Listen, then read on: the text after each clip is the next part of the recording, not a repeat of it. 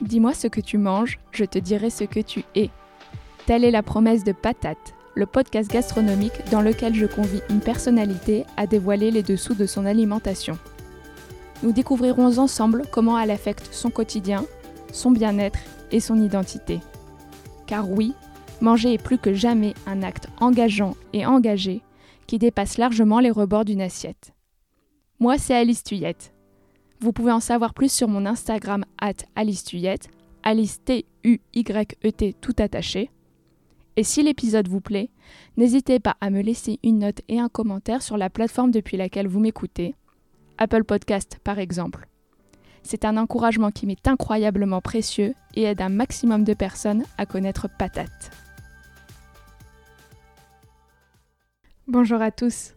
Pour ce 16e épisode de Patate, j'ai le plaisir de recevoir Guy Carlier. Tour à tour chroniqueur radio et télé, vous l'avez pour la plupart d'entre vous certainement connu dans l'émission de Marc-Olivier Fogiel On ne peut pas plaire à tout le monde. Cet homme de plume se confie sur le combat d'une vie dans son dernier ouvrage, Moins 125. Ce combat, c'est celui contre la boulimie, cette addiction à la nourriture qui a construit et rythmé son existence tout entière. Guy se livre avec authenticité sur ce rapport si problématique à l'alimentation. Les mensonges, la honte, l'imminence de la mort, la quête d'amour et le dégoût de soi, des autres, la colère, la douleur physique et morale qui l'accompagnent. Et nous avons bien sûr parlé du chemin de la guérison et de la douceur tranquille que Guy irradie aujourd'hui grâce à une paix retrouvée avec ses assiettes. La raison d'être de ce podcast, c'est la place si fondamentale qu'occupe l'alimentation dans nos existences. La manière dont elle façonne notre identité à l'échelle de l'individu comme à celle de la société. Car oui, manger, c'est se positionner trois fois par jour dans le monde, déterminer son éthique, son bien-être et son rapport aux autres. Il me semblait pertinent de recevoir Guy, car la nourriture entre ici dans le domaine du pathologique. Et que vous soyez ou non atteint d'une addiction, de celle-ci ou d'une autre, je suis convaincue que vous aurez tous à apprendre de son témoignage. Il nous ouvre la porte à davantage de bienveillance et de compassion, de compréhension face à ceux qui souffrent, contre les préjugés qu'on a tous, envers les obèses notamment.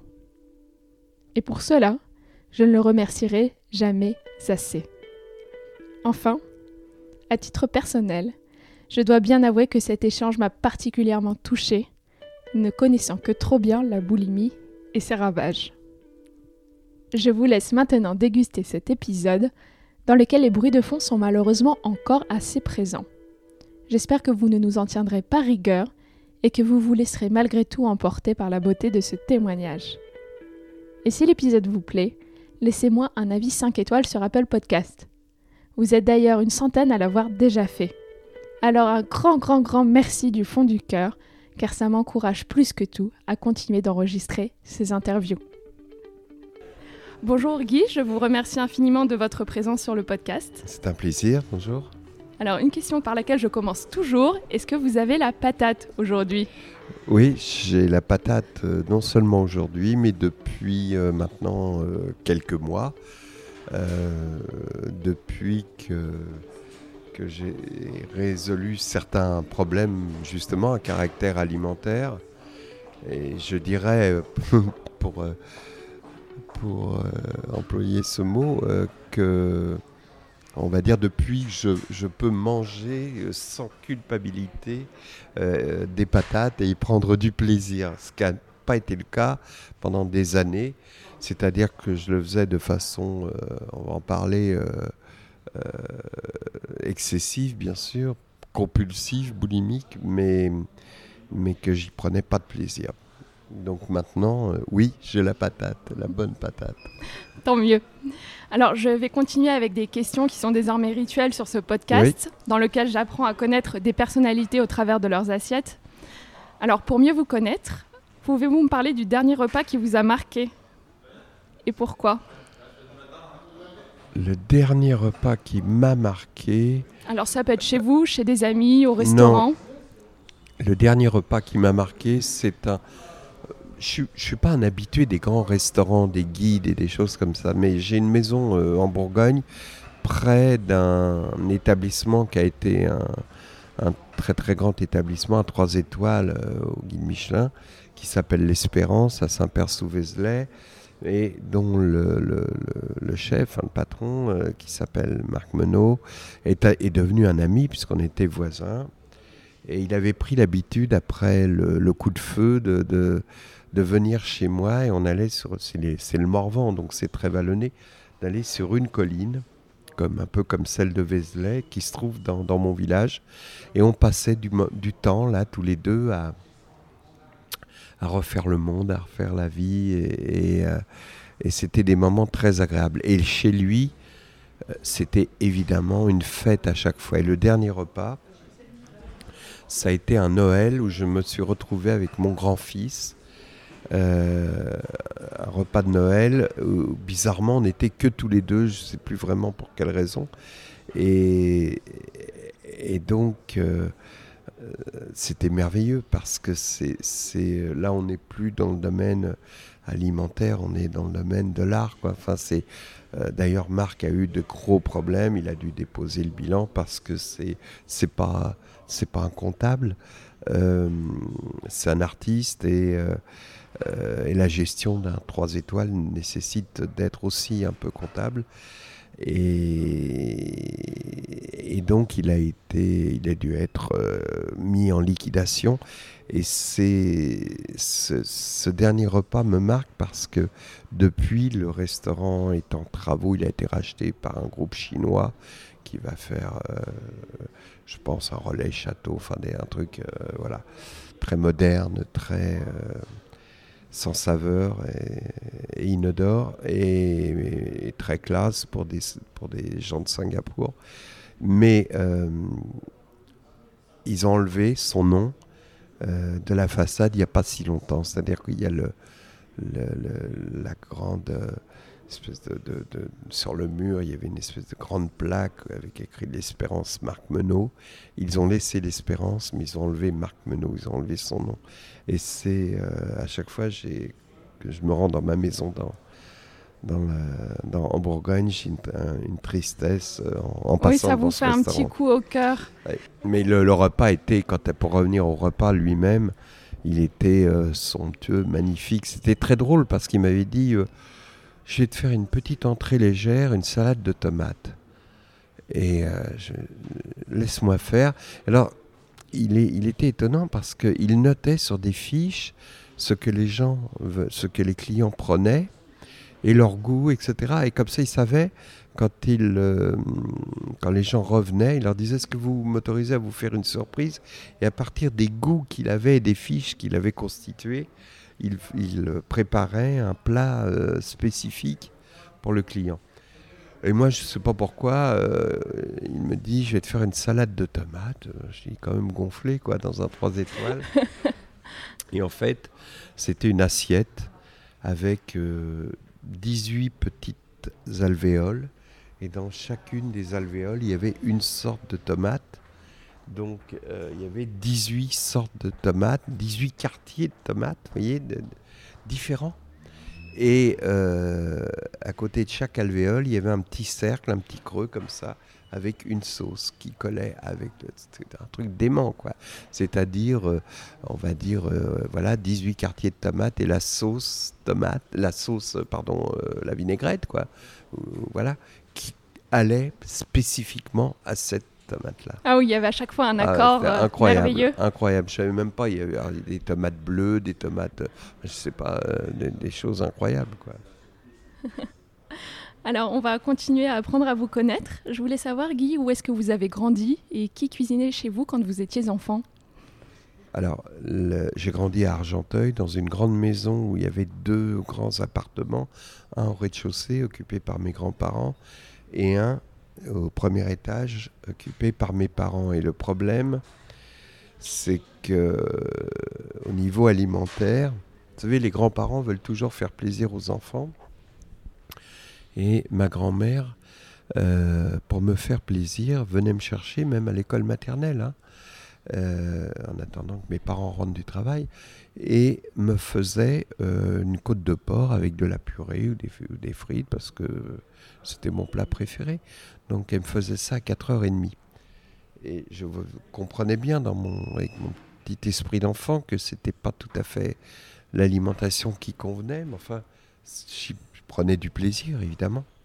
Mais le soir, quand mes parents rentraient, ils me disaient euh, J'espère que tu n'as pas mangé en bas. Euh, parce qu'ils se doutaient, puis il y avait un conflit entre les deux familles, enfin les deux parts de la famille. Et moi, pour pas qu'il y ait de conflit, je disais non, non, j'ai pas mangé. Et je remangeais une deuxième fois.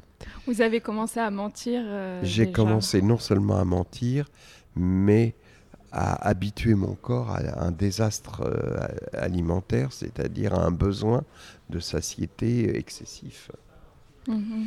Et euh, la deuxième, la deuxième chose liée à l'alimentation, c'est un jour où ma mère euh, pouvait pas me. Je sais pas, il y avait la garderie, j'étais petit, non, l'école maternelle était fermée, puis ma grand-mère pouvait pas me, garder, donc ma mère m'avait emmené dans une garderie, mais il y avait que des grands, des grands euh, à partir du CP, enfin vous voyez, donc moi j'avais 4 euh, ans, et les, autres avaient à partir de 6 ans. Et, donc elle m'a emmené là euh, pour, euh, pour que j'y passe la journée. Et, j'étais terrifié, moi, par ces grands. Et elle m'a laissé. il y avait donc ce sentiment d'abandon. Et je me suis mis contre un mur pour pas les, voir, pour pas entendre le bruit, la violence de, ces grands. Et, euh, et j'ai pleuré comme ça. Et puis à midi, il y a une dame qui est venue, une monitrice, qui m'a pris par la main, qui m'a dit Mais viens, faut pas pleurer. Et puis euh, je, continuais à, lui montrer que j'avais peur, quoi. Elle m'a dit bon bah alors viens, tu vas manger avec nous. Et donc j'ai mangé à la table des moniteurs, donc j'étais protégé. Et donc l'association entre la nourriture et cette protection comme ça, on pourrait même aller plus loin avec cette protection féminine. Euh, euh, a été quelque chose de. Parce que c'était principalement des femmes euh, qui. Oui, bien sûr, c'était des monitrices. Et puis, donc, c'était. Ça a été euh, de toute façon ce côté sécurisant de la bouffe pour calmer la peur a été probablement à l'origine de, de, de, la boulimie. C'est-à-dire qu'après, dans, dans, toutes les situations où je devais affronter la peur, je la calmais avec, mhm. avec la nourriture. Un véritable refuge. Oui, tout à fait.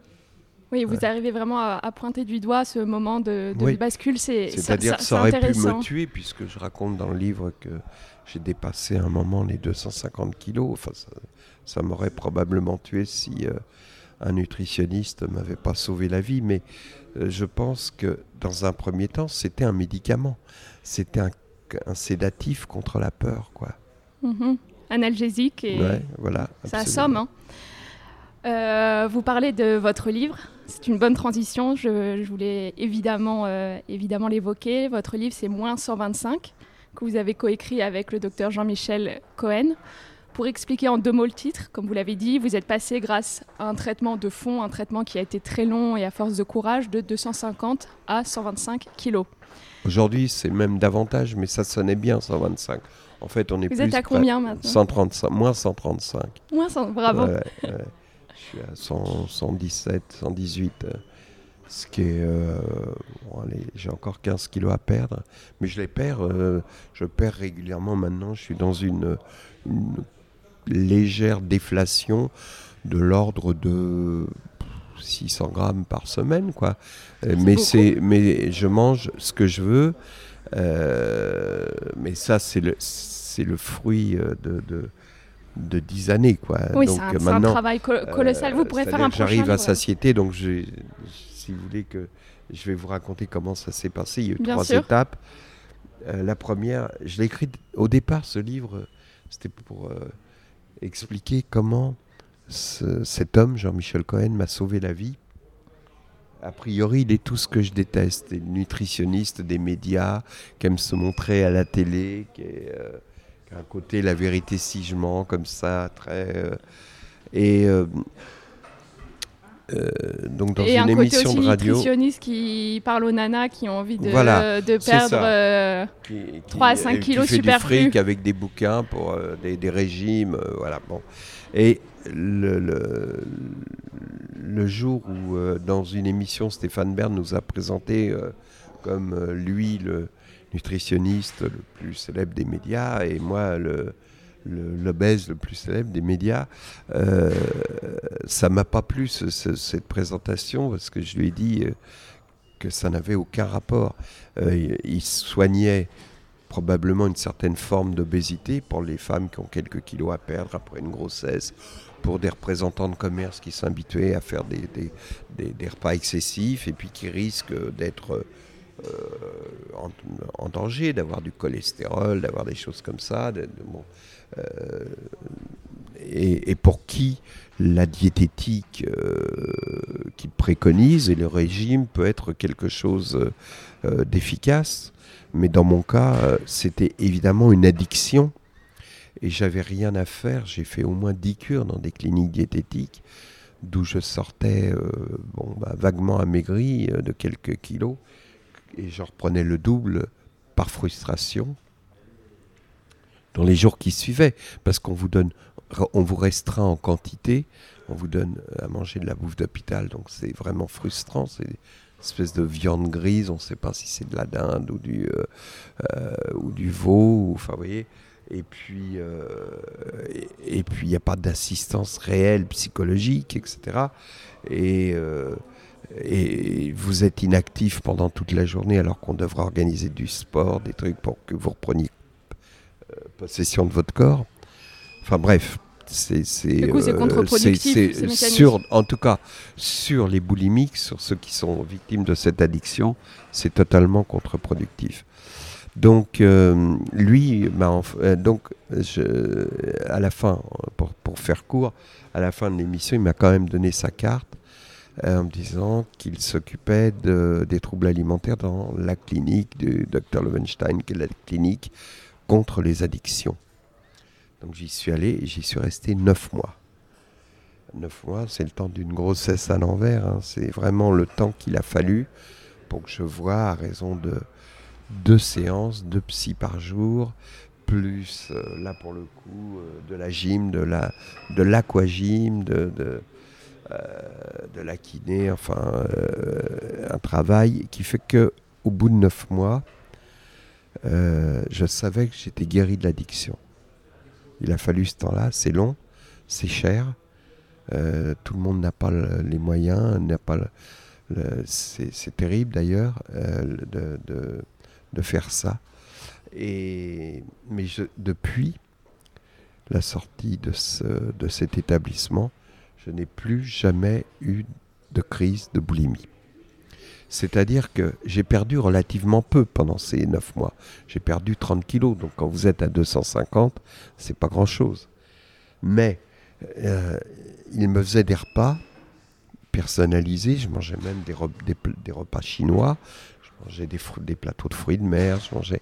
Il m'apprenait le goût, et en quantité raisonnable, mais c'était un plaisir à chaque fois. Quand vous êtes boulimique, vous ne prenez pas de plaisir à manger. Et donc, euh, et au début, je ne sortais que pour aller à la télé faire l'émission de Marc-Olivier Fogiel.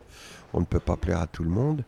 Donc je rentrais après l'enregistre, après la diffusion de l'émission dans la nuit. Et au début, je, je, je m'arrêtais dans des épiceries ouvertes la nuit pour manger. Il a fallu des semaines avant que ça cesse. Et euh, je l'ai dit d'ailleurs euh, au psy, je l'ai avoué après, une fois que j'ai été les choses. Et là, je me suis dit merde, j'arrive à rentrer de la clinique, à rentrer à la clinique, pardon, sans crise de boulimie, sans m'arrêter, sans. C'est que ça va mieux et euh, voilà. Ensuite, donc je suis sorti avec mes 30 kilos en moins et en tout cas euh, une autre façon de me nourrir avec des repas euh, réguliers, mais malgré tout, hein, vous imaginez un estomac totalement dilaté, c'est-à-dire euh, il fallait vite que je procède à une chirurgie pour réduire l'estomac parce que sinon j'avais une, euh, j'arrivais tardivement à satiété. Mhm. oui, il y avait un besoin, bien sûr, de remplir le, vide. De remplir. Donc j'ai subi ce qu'on appelle un, ce qu'on appelle un bypass, qui est euh, une, chirurgie euh, bariatrique, on appelle ça, qui consiste à, agrafer une partie de l'estomac. Et donc, si vous voulez, vous arrivez, vous remplissez très vite la partie active, on va dire, de l'estomac. Est-ce que c'est douloureux? Non, non, non, et puis en plus, ça se fait par euh, célioscopie, c'est-à-dire qu'on introduit des instruments comme ça, euh, ce qui fait qu'il n'y a pas de cicatrice, il n'y a pas... Non, non, c'est pas douloureux du tout. Euh, il n'y a pas de suite, vraiment. Puis alors, maintenant, c'est, ça c'était il y a 10 ans, maintenant c'est une opération très, très courante, et qui est même perfectionnée, j'y viendrai tout à l'heure, euh, parce qu'on on coupe carrément la partie de l'estomac euh, inutile au lieu de l'agrafer, parce qu'il subsistait dans cette partie inactive des papilles de la satiété qui réclamaient quand même leur dû. Ah, quoi. Donc, coup, le, signal était donné Donc, au maintenant, vous avez juste euh, ce qu'on appelle une sleeve, c'est-à-dire que en fait, l'estomac est dans le prolongement du tube digestif et vous arrivez très vite à, satiété. Et ça, mais il faut avoir réglé le problème de la boulimie parce que sinon vous arrivez à tricher. Et euh, il y a des gens qui se font faire, si vous faites l'opération sans avoir réglé le problème, eh ben, euh, vous avez des types qui continuent à manger, par exemple, toute la journée, ils se font livrer des glaces, ils les laissent fondre, ils les boivent à la paille comme ça, donc ça ah, coule. L'estomac est jamais vraiment rempli, vous voyez prenez du sucre, du sucre, et vous continuez à, à être euh, boulimique, quoi. Et, à vous remplir. Il y a des, euh, donc il faut absolument passer par ces étapes-là. D'abord régler le problème psychologique dans le cas d'une boulimie compulsive comme ça. Et puis ensuite, donc là j'ai perdu 60 kilos, on va dire. Suite à cette opération en, quelques mois Ouais, là très vite, puisque euh, en plus au début, mécaniquement, comme vous venez de, vous faire opérer une partie de l'estomac, vous, votre estomac, euh, comme il y a les agrafes, votre estomac euh, supporte pas, euh, puis vous ne pouvez pas trop manger. Vous et au début, vous devez manger d'ailleurs comme un bébé de, de la purée vous ne devez pas manger des, aliments mous pour que ça bah puisse oui, passer. oui, puis pour pas, euh, il y a la enfin les agrafes et tout ça. Oui, il faut pas agresser. Il faut pas agresser l'opération, donc ça dure à peu près un mois, puis après vous commencez à manger, euh, et puis même vous commencez, vous, vous, vous, euh, vous avez le, dégoût de trop de viande. Enfin, votre goût change un peu, s'affine, mais vous n'êtes plus dans cette boulimie massive, vous mangez n'importe quoi. Et euh, et donc là, vous maigrissez très vite puisque vous réduisez vos quantités. Et, euh, parallèlement à ça, j'ai oublié de vous dire, le bypass, ça veut dire euh, squeezer une partie de l'intestin grêle où se fait la, la comment dirais-je, l'assimilation des graisses.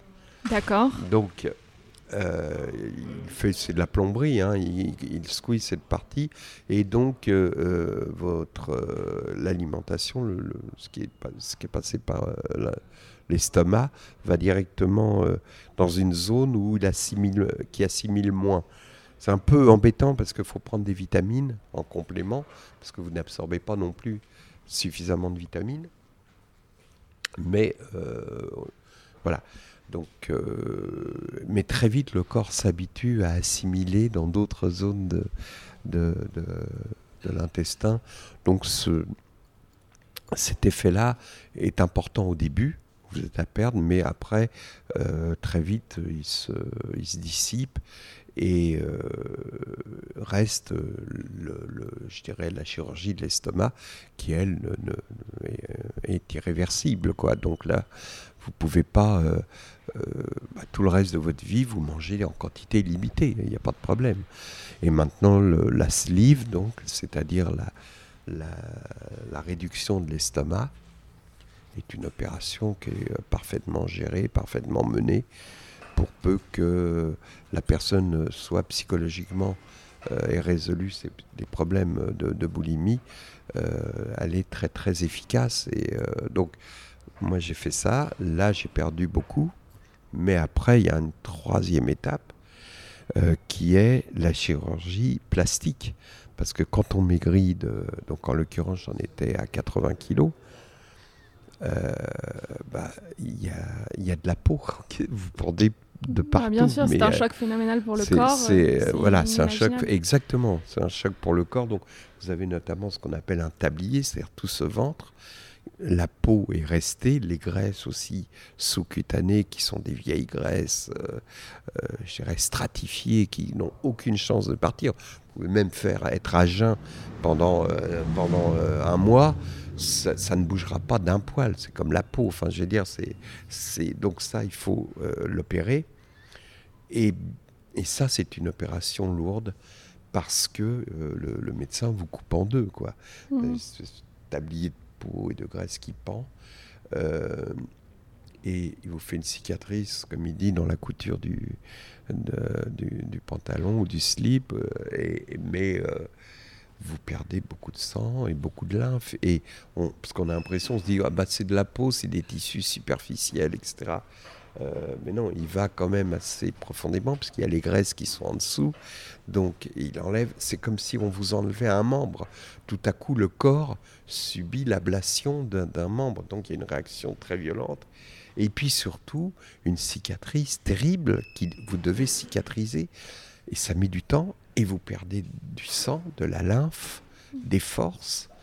Et euh, c'est très long et, très pénible. J'ai, euh, je crois que c'était ça le plus dur. C'était ça le plus dur. J'allais justement vous demander quelle était la partie la plus difficile. J'ai passé, au, vous passez un mois où euh, vous avez, vous sentez vos forces. Moi, j'avais, j'avais senti, je m'étais jamais senti aussi faible, quoi. Même dans les périodes où vous étiez extrêmement gros, ah bah non, quand j'étais gros, je faisais 50 euh, mètres par jour, mais je me sentais fort. Euh, je J'avais pas de force, enfin comment dirais-je, physiquement, c'est comme si vous portiez un poids de, mais je, sentais l'énergie en moi. Ouais, là c'est comme si l'énergie vitale. Là euh, c'était, voilà, j'avais l'impression que je mourais quoi. Je, je l'avais dit d'ailleurs au chirurgien pendant la visite. Je dis j'ai l'impression que je vais m'éteindre quoi.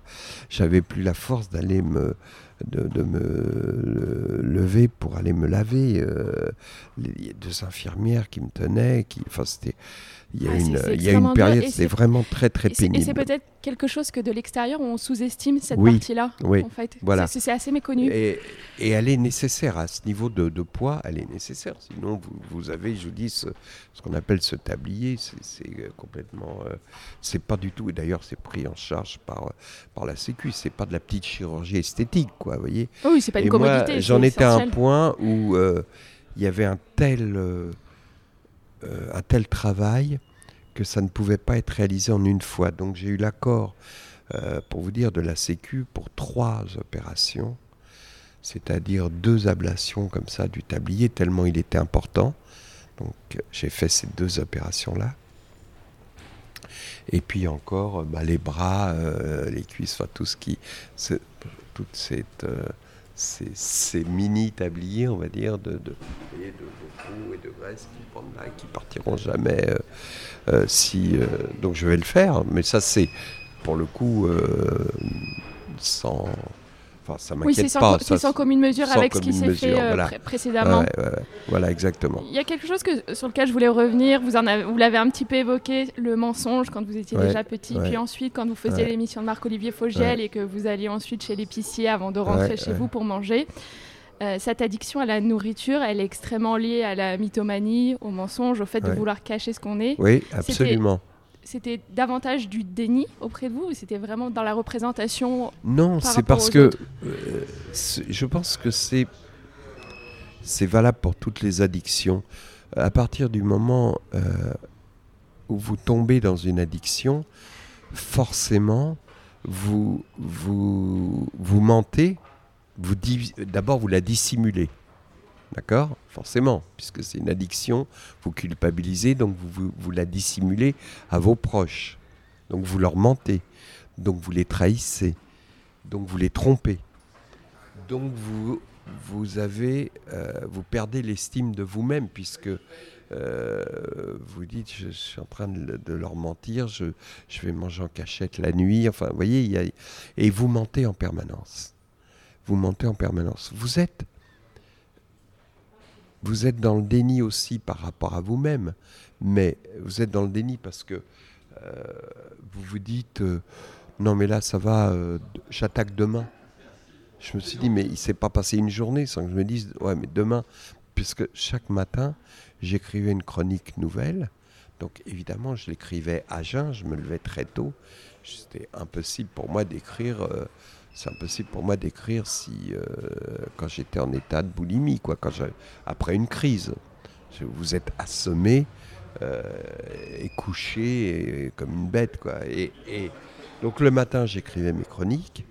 J'allais à la radio, j'étais le roi du monde, ça se passait bien, on était en public. Et, euh, et je rentrais et je déjeunais avec l'équipe. Je me souviens de Stéphane Bern qui me disait Mais c'est dingue, on déjeunait au resto en face de la maison de la radio. Je Mais c'est dingue parce que tu manges rien, euh, comment ça se fait que tu grossis et Ça doit être un problème de, de glandes, enfin de thyroïde, vous voyez. Oui, oui, il pensait qu'il y avait une explication eh extérieure ben, au corps oui, oui, c'est, ben, Les gens pensent, euh, quand ils voient quelqu'un de, de très obèse, euh, souvent ils pensent que c'est une maladie. Ou, vous voyez, c'est 3% des cas. Le reste, c'est un problème alimentaire. Ah oui, je n'étais pas au courant de ces statistiques. Non, non, c'est incroyable. Euh, c'est très très rare. Euh, la, comment on la thyroïde, enfin tout ce que vous voulez, tout, ces, toutes ces choses-là qui peuvent être à l'origine d'un dérèglement, mais sont rarissimes. enfin, rarissimes, c'est un pourcentage, mais minime de l'obésité. Mais donc c'est lié à l'alimentation et c'est lié, euh, dans les cas extrêmes, à la boulimie extrême. Mais donc c'était mon cas. Euh, mais le, juste une parenthèse, c'est que de toutes les addictions, la boulimie est la plus terrible parce que elle se voit. Enfin, il y a les boulimiques vomisseurs, mais quand vous ne faites pas vomir, vous sortez dans la rue, vous avez le regard immédiat des gens. Mmh. Vous avez la, la, petite fille qui va qui s'apprête à dire Mais maman, pourquoi il est gros le musée puis vous sentez la mère qui serre la main ou le bras très fort de la petite fille. Vous sentez tout ça. Pardon. Excusez-moi, en parlant de ça, sur cette parenthèse-là, vous n'avez pas cherché à mettre en place des mécanismes de compensation, euh, le jeûne, euh, les vomissements? Oui, alors les vomissements, bien sûr, j'ai essayé de, tout, de mettre tout en place. Euh, J'arrivais pas à me faire vomir. J'ai une amie qui est euh, boulimique, vomisseuse, qui est très séduisante on ne se rend pas compte, elle n'a pas un gramme de trop, évidemment. Euh, mais elle vit un enfer terrible parce que euh, elle se lève cinq fois par nuit pour aller manger. Elle se lève quand elle a un compagnon. Euh, elle, soit elle prévoit si elle a des courses, dans la, elle va dans la cuisine, elle se cache, elle va aux toilettes, elle va dans la salle de bain, s'enferme dans la salle de bain. Enfin, si le mec dort, ça va. Et euh, enfin, c'est pas une vie, quoi. Et, et, euh, euh, c'est vomir cinq Vous imaginez ce qu'elle pense d'elle-même quand elle vient se recoucher après, entre chaque séquence comme ça. Et, et même, et quand elle a plus rien, elle descend à la station-service en bas chercher des barnes chocolatées, des choses comme ça, quoi. Mmh. Donc ça, ça se voit pas. Donc quand, dans la rue, voilà, elle se fait draguer, elle fait, euh, et, euh, et, elle supporte pas ça. Et souvent, les anorexiques sont d'anciens, d'anciennes boulimiques euh, vomisseuses qui, qui, qui pensent que qui, ont, perdu l'estime d'elles-mêmes, comme je vous l'ai dit tout à l'heure, et qui pensent donc que le désir des hommes ou des, femmes, enfin, les désirs que les gens peuvent avoir pour elles n'est que lié à leur corps et pas à ce qu'elles sont. Et donc elles se détestent au point de ne plus manger pour, ne, plus euh, euh, rien faire pénétrer dans ce corps qu'elles détestent et n'être plus qu'un esprit. Vous voyez, mhm. j'ai eu l'occasion d'aller à la maison de Solène, la, mise en place euh, par la mère Chirac, et de parler avec elle. C'est des maladies sœurs, la boulimie et, et, l'anorexie. Euh, l'anorexie étant plus terrible parce qu'on en meurt à, relativement court terme à un moment donné si on se soigne pas si on ne se sauve pas. Pour en revenir à la, à la boulimie, donc Jean-Michel Cohen m'a enfermé, il m'a vraiment sauvé la vie, je dirais, parce que je pense que c'est miraculeux que j'ai pas eu de d'abord de maladies secondaires à part les genoux usés j'ai pas eu de, de problèmes métaboliques j'ai pas de cholestérol j'ai pas de tension j'ai pas euh, voilà. Euh, ce qui est fou d'ailleurs. Mais euh, mais ça n'aurait pas duré longtemps je pense que j'aurais eu des problèmes cardiaques, euh, des problèmes. Enfin, euh, voilà, 250 kilos, euh, vous ne vivez pas très vieux, quoi. Ça n'existe pas, les vieux de 250. Et vous vous étiez préparé à cette mort Alors, c'est, vous parliez de déni. À court terme? J'étais dans le déni. J'étais, je savais, ça planait, je savais inconsciemment que je. Mais vous savez, la, la boulimie, c'est comme une hypnose. quand vous êtes quand vous êtes en crise, vous êtes comme comme sous hypnose, c'est-à-dire vous. Euh, alors d'ailleurs, on lit des conneries. Je lisais. Vous pouvez pas évidemment lire de la poésie ou un bouquin euh, en bouffant, quoi. Mais vous lisez, euh, je sais pas, Voici ou l'équipe ou des conneries, des choses comme ça qui, qui, font comme un pendule, qui vous mettent, qui vous empêchent de penser à ce que vous êtes en train de faire. Ouais, vous cherchez vraiment à, partir de vous-même. Ouais. Et, euh, et, le danger, la mort, etc., je l'ai vu, j'en ai pris conscience qu'après, quand Jean-Michel Cohen m'a dit, tu sais que tu étais dans le top 5 euh, des types de... Il n'y a pas probablement en France pas plus de 5 types qui pèsent plus de 150 kilos à 55 ans, quoi. Ouais, ça fait un choc quand on l'entend. Ça fait un choc. Donc je me suis dit, au début ce livre qui était euh, un hommage à, cet homme qui m'avait sauvé la vie. Ça, nous ça me faisait penser à ces flics dans les films américains qu'on met en patrouille ensemble, qui se détestent. Et puis il y en a un qui sauve la vie de l'autre. Et voilà. Bah, et après ils deviennent les meilleurs potes alors qu'ils ont commencé. Euh, voilà, par se détester. Et c'était ça. Et, euh, et il m'a sauvé la vie. C'est devenu un ami.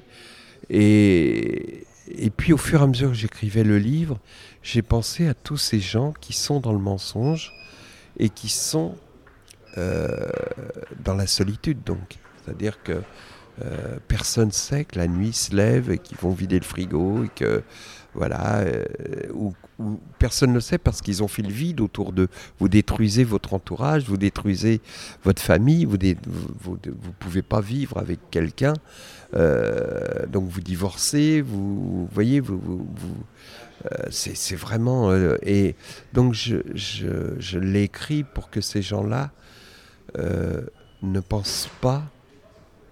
apprennent d'abord à s'aimer, quoi. Ne pensent pas qu'ils sont mauvais, ils sont juste malades. Et qu'ils essaient à tout prix de trouver le moyen de, de stopper cette addiction, comme je l'ai fait moi, et de ne pas se lâcher, de ne pas lâcher prise euh, c'est ça, il y a un grand message d'espoir aussi. Oui, bien euh, sûr. parce bien sûr. Il y, a des choses très sombres, évidemment, et vous en parliez de. Oui, mais les vivre, c'est des choses très sombres. Donc, ça, je sais que. Mais en décrivant ces scènes-là, ils vont se dire merde, je suis pas tout seul, quoi. Et puis, je suis pas tordu. Je suis pas. Mmh. Euh, euh, je suis pas un monstre. Je suis pas un monstre. Oui, parce que c'est ça. Vous décrivez des scènes comme par exemple votre fils vous voit devant le frigo au milieu de la nuit, ça, la ou nuit, votre femme qui arrive et vous gisez au milieu de monceaux de, de, nourriture. ouais, ouais. Ah oui, et puis euh, des scènes violentes et, euh, voilà. Et, euh, je, pense que à partir du moment où vous, à nouveau, vous avez l'estime de vous, bah vous avez l'amour des autres, c'est évident.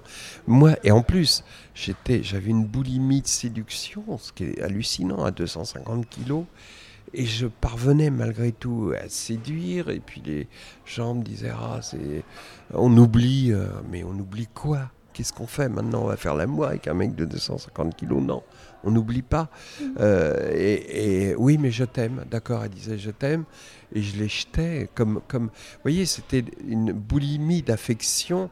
Euh, pour compenser le manque d'amour que vous aviez pour vous-même Non, mais pour, pour me remplir. Comme je me remplissais de mauvaise nourriture. Il y avait un même rapport à l'amour, à la séduction qu'un rapport à la. Exactement pareil. Exactement pareil. Et euh, il n'y avait pas plus de.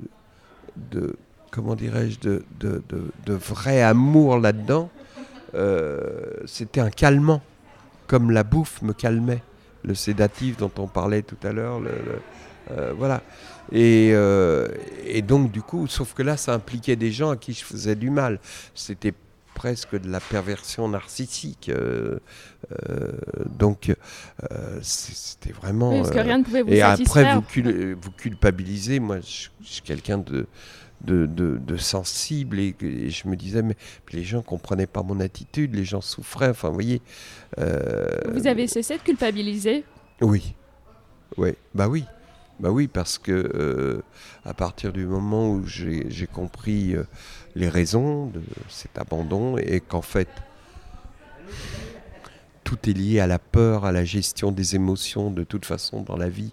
Tous les déséquilibres et toutes les addictions sont liés à la peur et donc à l'incapacité à, gérer ses émotions.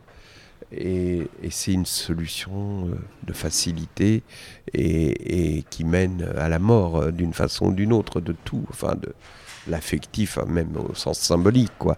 Et maintenant, je sais gérer, j'ai plus peur et je m'aime. Enfin, j'ai l'estime de moi en tout cas. Et donc, je peux donner, je sais que je donne de l'amour. Et c'est pour ça que, on disait tout à l'heure, vous m'avez demandé comment j'allais, si j'avais la patate. Et oui, j'ai la patate, pour cette raison-là. Ça me fait plaisir de vous voir comme ça. Et quel était le travail pour euh, se réconcilier, peut-être pas se réconcilier, mais en tout cas apprendre à vivre avec les peurs sans qu'il y ait ce besoin de compenser par euh, de la nourriture, une boulimie d'amour, etc. Vous avez travaillé beaucoup avec un psy? Oui, oui, oui. Puis je continue d'ailleurs à le voir euh, régulièrement. Euh, bah, c'est gérer justement mes réactions, mes émotions. Et je pense que, par exemple, il m'arrivait d'avoir des accès de colère. Euh, j'ai compris que chez moi, la colère était une manifestation de la peur. C'était une réaction à une peur. Et donc le jour où j'ai compris ça, euh, c'était lumineux. Je ne pouvais plus me mettre en colère. Enfin, j'ai euh, aussi compris que le mensonge est lié à la peur. et et, de la même façon que je mentais aux gens sur la boulimie et tout ça, j'étais, je mentais surtout parce que ça m'arrangeait, c'était facile. Et puis après, ça devient un automatisme. Après, ça devient vous un même plus la question. Exactement. Le mode par dès, défaut dès que la peur arrive, dès que la peur arrive, oui, vous, vous sentez votre bouclier et puis c'est fait. Donc euh, ces problèmes-là, je les ai résolus. Ça passe par euh, ça, vient progressivement. Il n'y a pas besoin d'un courage. Euh, le, c'est drôle parce que pendant la promo de ce livre, on m'a beaucoup parlé de courage. Et je pense que j'avais beaucoup plus de courage à subir ce que je subissais avant quand j'étais malade que après parce que dès que j'ai commencé à, à, résoudre les problèmes et aller peu à peu vers le, le bien, le sens de la vie, pour moi, c'est la qualité, vous voyez, d'aller vers le bien, la qualité. Euh, j'ai, euh, il me fallait pas du courage, au contraire. J'étais enthousiaste, je suis heureux. Parce que vous en avez senti les bénéfices assez vite pour que ça vous permette de euh, continuer à faire les efforts. Voilà, en fait. voilà. Mhm. Bien sûr. Et la boulimie, ça reste quand même une maladie que les gens peut-être du mal à comprendre parce qu'on se dit que euh, le malade, en fait, c'est pas un malade et qui manque de volonté, qui suffirait de, se retenir. Mais ça, quel message vous voudriez faire passer pour que les gens aient peut-être un euh, regard plus doux, plus bienveillant envers euh, cette addiction ou les addictions Mais vous savez, c'est lié.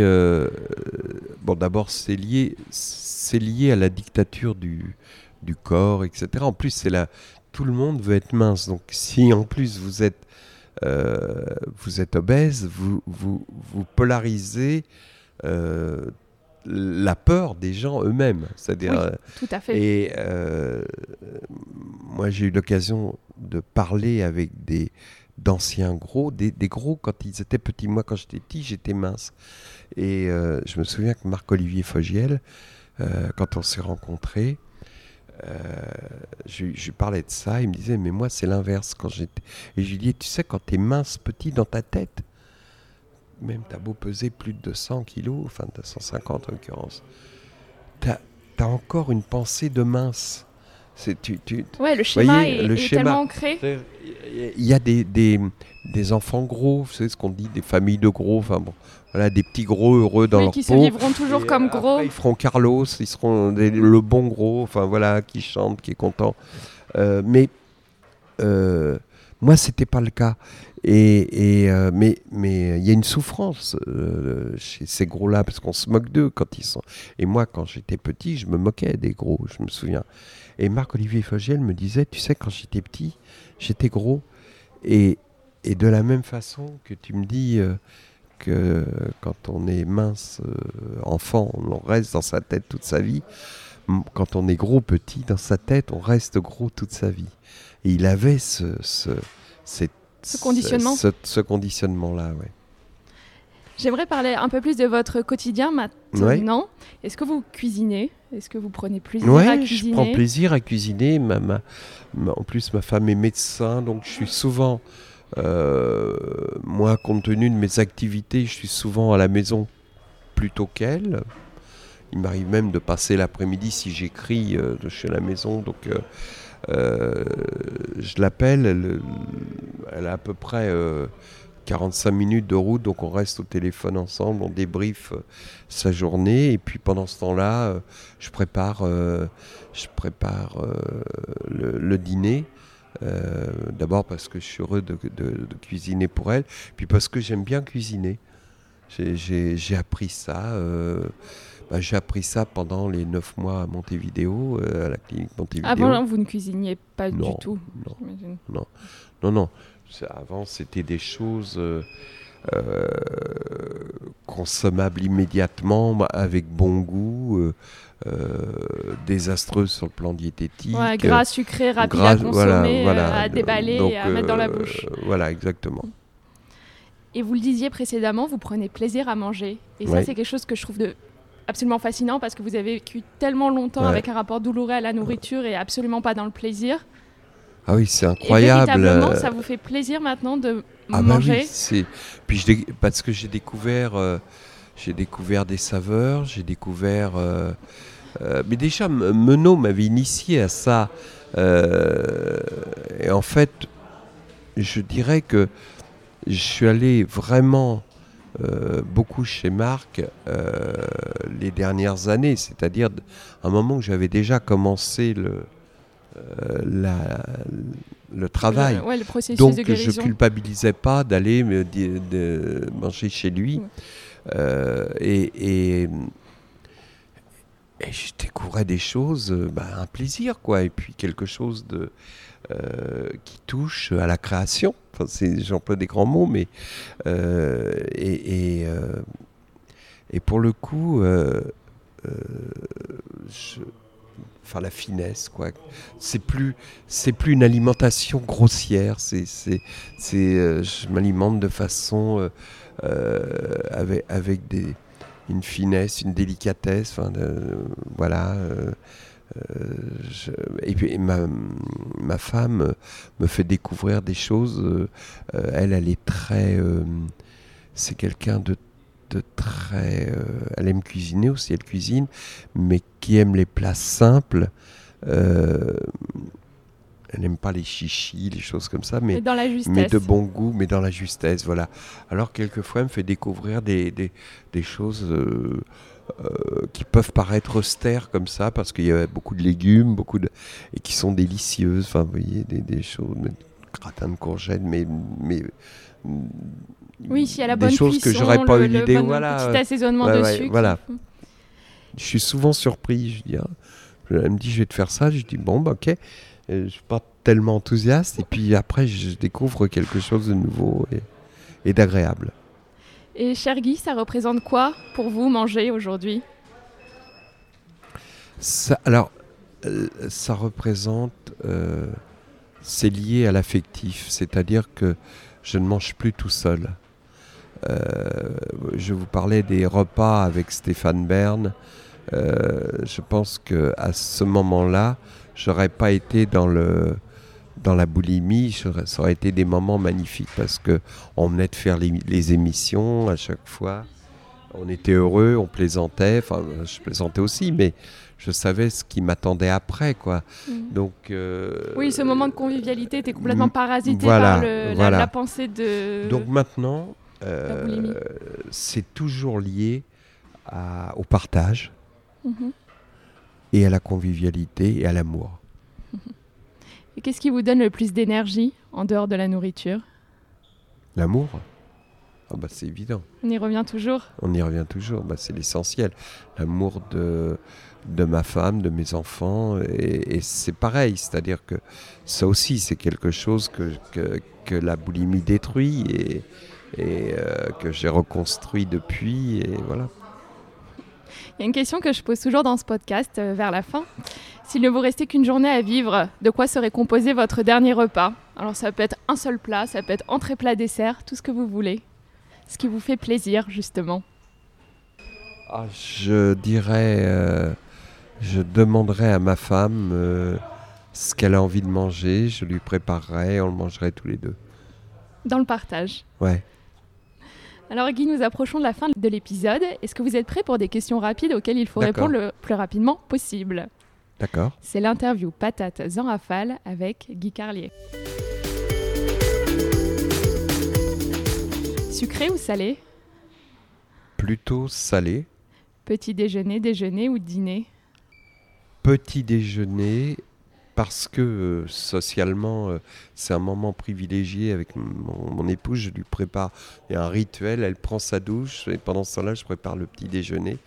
Et, euh, et on le partage, je sais ce qu'elle ce qu'elle aime. Elle prend un, un truc beaucoup plus complet que moi. Moi, je suis très basique, c'est tartine beurre, mais c'est. Et elle, c'est quoi? Il y, a, il y a des œufs il y a des non, mais il y a des fruits.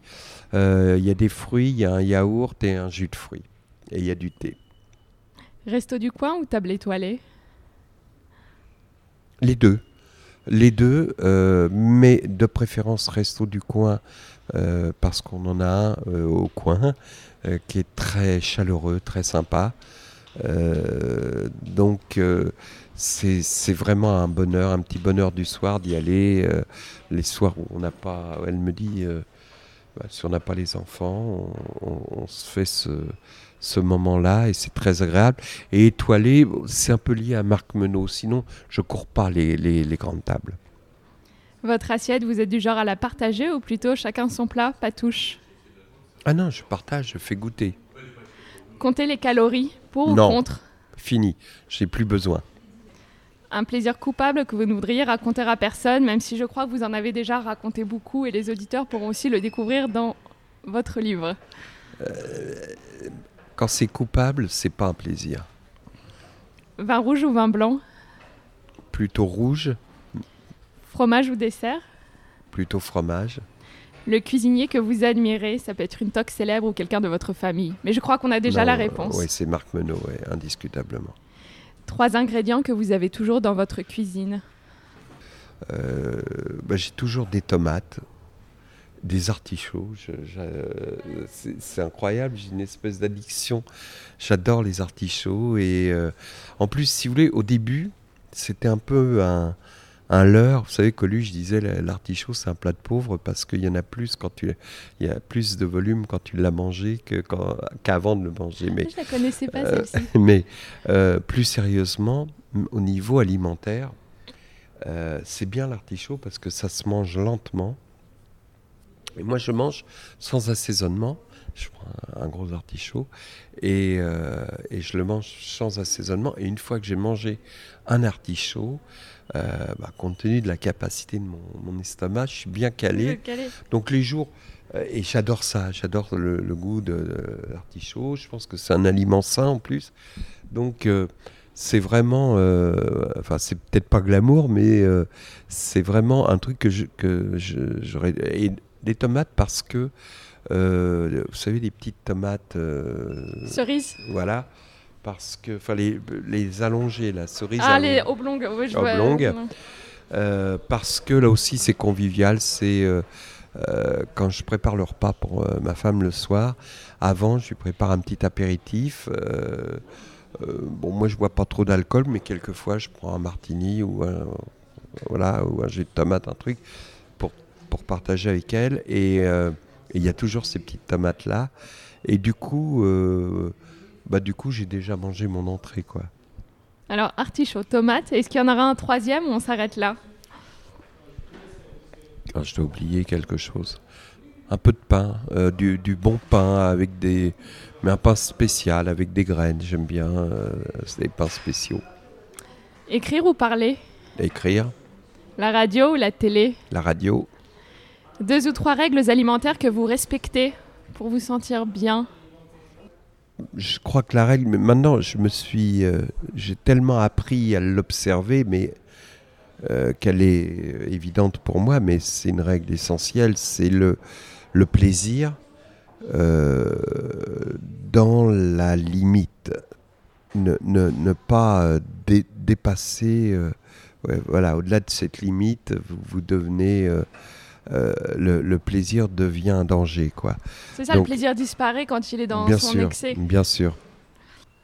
Vous passez une soirée entre amis, vous enfilez votre tablier ou vous réservez un resto? Ah, je peux faire les deux. Je, peux même, euh, il m'arriver de, de passer des journées. Par exemple, si je, si je fais un dîner asiatique, je fais les nems moi-même, je fais tout. Euh, ah ouais. Et euh, enfin, je fais pas la. la oui, la pâte, évidemment. La, pâte, mais tout ce qui est garniture, vous, vous faites. Oui, je fais tout. Je fais cuire la, viande, je, je la broie, enfin, je la passe au, au hachoir. Enfin, j'ai tous les, tous les ingrédients. Je trempe les, les, les, champignons dans l'eau pour les faire gonfler. Les champignons, enfin, je fais tout ce qu'il faut. Je passe des heures. Euh, je peux faire aussi des, des, des, des, plats de, traditionnels, des, des, rôtis en croûte, des, des rôtis de porc au lait euh, que je fais cuire pendant des heures et ensuite euh, que je fais en croûte. ah oui, comme ça, il y a tout le moelleux de la. Il y a tout le moelleux à l'intérieur et puis ensuite j'ai mon four avec une croûte, une pâte feuilletée. Euh, bon, la pâte feuilletée, je ne la fais plus maintenant, j'achète, mais voilà. Euh, j'aime bien, euh, j'aime bien cuisiner pour des, amis. et puis faire des, pâtisseries. Je suis pas très pâtisserie, mais je fais des, des bonnes des tartes meringuées la banane, notamment. Euh, et, voilà, je peux être capable de passer une demi-journée ou une journée dans la cuisine pour... De l'entrée au dessert. Vivre pour manger ou manger pour vivre? Euh, Manger et vivre. La patate, frite, purée, vapeur ou sautée? Ah, dans tous ces états, la patate, euh, vraiment. mais vraiment, c'est je trouve que c'est c'est euh, c'est merveilleux. Phrase idiote, la pomme de terre, c'est merveilleux, mais je veux dire, euh, voilà, à, chaque, à, un moment donné, euh, je, veux dire, l'idée de, par exemple, j'ai le souvenir de frites au stade Bollard à Lens. Bah, évidemment, c'est le Nord, donc euh, c'est délicieux. une, je crois que j'ai rarement mangé des frites aussi bonnes. Euh, voilà, la purée. Euh, la purée, c'était Robuchon, je crois, qu'il faisait une purée. en fait, le truc, c'est terrifiant parce que sa recette, je l'avais reçue un jour. Ah, c'est 50-50. Ben voilà. 50% de beurre. Plus peu de pommes de terre, 50% beurre. Et, et, quand vous faites ça, c'est effectivement un délice. Alors, Là, pour le coup, il faut rester dans, la raison euh, et pas en manger euh, comme si vous mangiez une purée euh, flodor, je dirais. Mais c'est vraiment délicieux, quoi. Très bien, pour conclure, dans Patate, on s'intéresse au bien-être dans son ensemble. Alors pour terminer, si vous aviez une seule pratique quotidienne qui vous fait du bien à partager, laquelle ce serait? C'est une pratique qui peut être liée au repas ou alors pas du tout? Non, euh, pas. Au repas, euh, j'ai pas de, rituel ou de pratique particulière. Euh, donc j'essaye, depuis que j'ai résolu ce problème de, sur, sur, sur, surpoids, de, de, bouger chaque jour. Donc, j'ai un truc tout, tout, bête, un step qui est à l'entrée de ma, de ma, salle de bain. Avant de, de prendre ma douche, j'en fais 10 minutes, je prends ma douche et je me sèche pas. Et je, je, fais 10 minutes de step et en fait je me sèche comme ça quoi. Ah, c'est une bonne technique ça fait 20 minutes, Parce qu'il faut 20 minutes paraît-il de, euh, et puis là, comme je suis en, rééducation. Alors après, oui, j'ai oublié ça tout à l'heure dans, dans, dans, la chirurgie. Il y a les genoux, évidemment, quand vous avez pesé les articulations 250 prennent, kilos, euh, bah, il n'y a plus de mm, cartilage. mm. Donc vous faites opérer les genoux. Donc là, je suis en train de finir de remuscler le quadriceps. Et, euh, et donc, euh, du coup, euh, c'est utile en plus. Mais, mais je- on sent bien quand. je me souviens d'ailleurs quand j'étais très très gros, le matin, je passais l'aspirateur dans ma chambre. euh, donc ce qui, cons- ce qui était un effort terrible pour moi. le- le- mais intellectuellement, l'effort me, me libérait l'esprit. Vous voyez, après un effort comme ça physique, je me sentais mieux pour écrire. En plus, j'étais à jeun, je buvais du café, mais voilà. Oui, c'était le meilleur moment dans la journée, en fait, pour ouais. vous, votre sensation Ouais. dans le corps. Il n'y avait pas Absolument. cette lourdeur à la fois Voilà. mentale et, et- physique. C'est ça, exactement. Écoutez, très bien, merci Guy. On va recommander aux auditeurs euh, de lire Moins 125. C'est un, un livre qui est à la fois euh, poignant et en même temps, il y a une grande, grande lumière. Et euh, aussi, il faut le dire, pour pas faire peur aux gens, il y a dans toute l'obscurité de la maladie que vous explorez, il y a aussi des passages qui sont extrêmement drôles. Euh, Oui. Voilà, on le recommande. Bah oui, c'est la politesse du désespoir. Heureusement que qu'il y avait l'humour pour euh, pour prendre le contre-pied quand c'est trop, quoi. Euh, sinon, je m'en serais pas sorti, je pense. Et sinon, où est-ce que mes auditeurs peuvent vous retrouver? Eh bien, je vais cette année, donc c'était l'an dernier, j'étais sur Europe tous les jours. Mais quand vous faites une chronique quotidienne, vous pouvez rien faire d'autre. C'est 5-6 heures de travail. Je me levais à 5 heures pour écrire. Et là, cette année, c'était l'année du bouquin et du spectacle. Donc à partir de euh, septembre, je vais jouer mon deuxième spectacle euh, un peu partout en France. Euh, et puis en février, ce sera à Paris. Et c'est drôle parce que je vais signer là dans quelques, dans quelques après notre rendez-vous euh, pour, euh, pour cette production. Donc je suis très heureux et donc avec en parallèle, je pense que euh, je referai de la radio euh, à la rentrée. Je ne sais pas encore où, j'hésite. Euh, J'ai plusieurs propositions. Mais moi, ce que j'aime, c'est écrire. Donc, c'est forcément, ce seront forcément des chroniques. Et j'ai aussi un projet avec José Dayan, parce qu'elle m'a fait tourner dans Capitaine Marlowe juste pour me rencontrer, pour que j'écrive de la fiction pour elle. Donc, j'ai un projet de fiction également. Ah, Formidable, ça fait beaucoup Voilà. de choses. Oui, passionnante. Merci beaucoup Guy Merci pour cet échange très précieux et très généreux. Je vous en prie. Au revoir. Voilà, patate c'est fini pour aujourd'hui. Je vous remercie d'avoir pris de votre temps pour écouter notre conversation. Je vous en suis profondément reconnaissante et espère que vous avez encore plus la patate maintenant. Si vous avez des questions ou des remarques à me communiquer, n'hésitez pas à m'écrire à alice at alicetuyette.com ou à réagir sur mon Instagram at. Je ferai de mon mieux pour vous répondre. Le mot de la fin? Régalez-vous et rappelez-vous que vous êtes parfait et parfaite comme vous êtes, où que vous soyez dans votre vie, vous êtes exactement au bon endroit au bon moment. Allez, à très bientôt sur Patate.